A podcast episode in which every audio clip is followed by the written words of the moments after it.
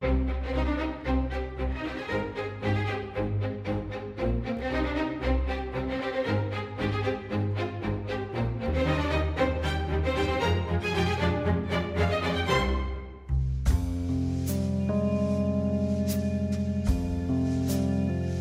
Helena, como dizia ontem, esta terá sido uma das primeiras questões ambientalistas a surgir nos média portugueses. Sim, com esta dimensão, sim, porque o que nós tínhamos tido antes, e tinha havido campanhas, por exemplo, pela preservação da rábida, eram, eram campanhas de um âmbito mais restrito, entre as figuras das faculdades, da, da, Liga para a Proteção da Natureza, que aliás é a associação ambiente mais antiga, de caráter histórico em Portugal, portanto, movimentavam-se pessoas nas universidades, pessoas ligadas a determinados meios, portanto, não tinha tido esta adesão popular.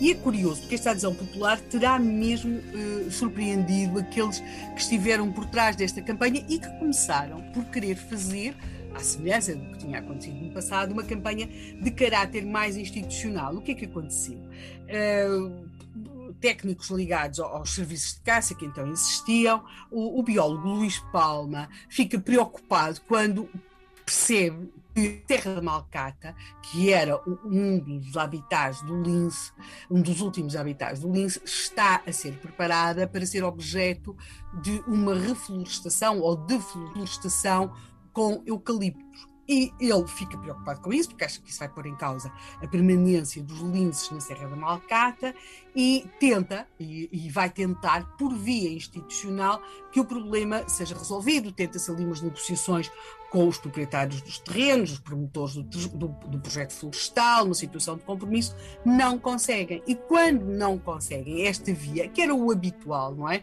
Que era uma via de negociação e, por outro lado, mobilização dos meios científicos, universitários, o que eles fazem é uh, contactar ou estabelecer pontos com a Liga para a Proteção da Natureza, a ILPN, que é a tal Associação Histórica de Ambiente em Portugal, que já vinha do final dos anos 40, e concebem em conjunto a tal campanha do Salvemos o Lince e a Serra da Malcada. Provavelmente nunca terão pensado no, no fascínio que este animal podia exercer uh, mediaticamente falando, ou seja, olhando que, que, que, as pessoas, quando estavam a folhear os, jornais e viam uh, aquelas notícias todas que aqui falámos, todas elas tão importantes daquele final dos anos 70, princípio dos anos 80, que se fixassem ao, naquele pequeno anúncio, porque ele era gratuito, não é? Portanto, há depois aqui também uma colaboração por parte da imprensa. Mas os linces, eh, e o Rui é curioso que referiu isso logo no, no primeiro programa, sim, sim. Que, é, que são os animais que mal se deixam ver, sim, eles mal se deixam ver, mas uh, têm realmente algo de fascinante, quase, quase tem ali um lado de enigma e de magnetismo, é difícil uh, deixar de os fitar, sendo fitar aqui é fitar a sua representação, não é? Seja em design, seja em fotografia, seja depois quando há filmes, porque assim, eh, assim frente a frente, isso é que é muito, muito difícil. Nós estamos a falar uh, do lince ibérico, portanto, não é igual aos outros linces, é um animal com um pelo mais curto que os outros linces, terá também umas manchas mais acastanhadas, é um bicho que poderá os machos andarão ali com um peso médio de 13 quilos, embora possa chegar a muito mais, podem ultrapassar os 20 quilos. As fêmeas são uh, mais pequenas, andarão ali com um peso médio aproximado dos 10 quilos. É um animal que é, uh, todo o seu corpo está concebido para a atividade da caça, né? ele tem uma visão excelente, uma audição extraordinária.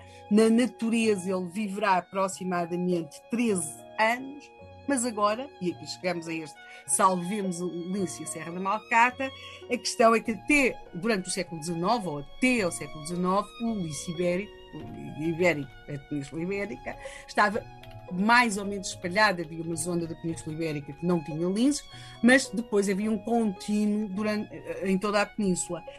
No século XX, as populações de linces começam a ficar fragmentadas e há uma regressão do número de linces que se estima quase em 80%.